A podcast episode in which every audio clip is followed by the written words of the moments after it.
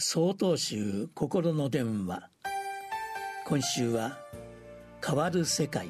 と題して静岡県長光寺森田昇春さんのお話です。皆さんの中にはご家族の余命を宣告された経験を持つ方がいらっしゃると思います。一緒に過ごされる最後の時間を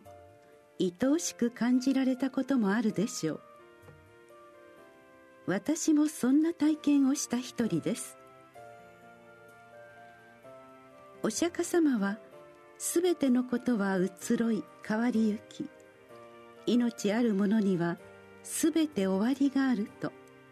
諸行無常の教えを示されました。だからこそ苦しみの原因となる物事への執着から離れなさいと説かれるのです。では私が家族と過ごす最後の時間を愛おしく感じたのは執着からなのでしょうか。それは違うはずです。物事への執着から離れることは物事に無関心になったり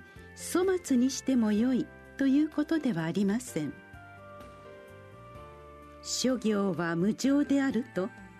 心と体が受け入れ執着を離れることができた時世界はこれまでに見せなかった鮮やかさで生き生きと動き始めるに違いありません。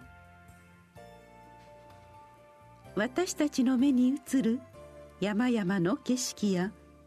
耳に飛び込んでくる鳥の鳴き声潮風の香りや口の中に広がる菜の花の苦み日だまりの温かさも移り変わり続けるからこそ今この瞬間に生き生きとここにあるのです。家族の余命宣告を受け入れた時共に過ごす時間をあまりにも愛おしく感じられた理由はそこにあるのでしょう。過ぎゆく時間は限りある命を慈しむ時間とも言えるのです。今まさにご家族との別れを余儀なくされている方には最後の時間が愛おしく大切な時間となることを慈しみの時となることを願ってやみません。6月27日よりお話が変わります。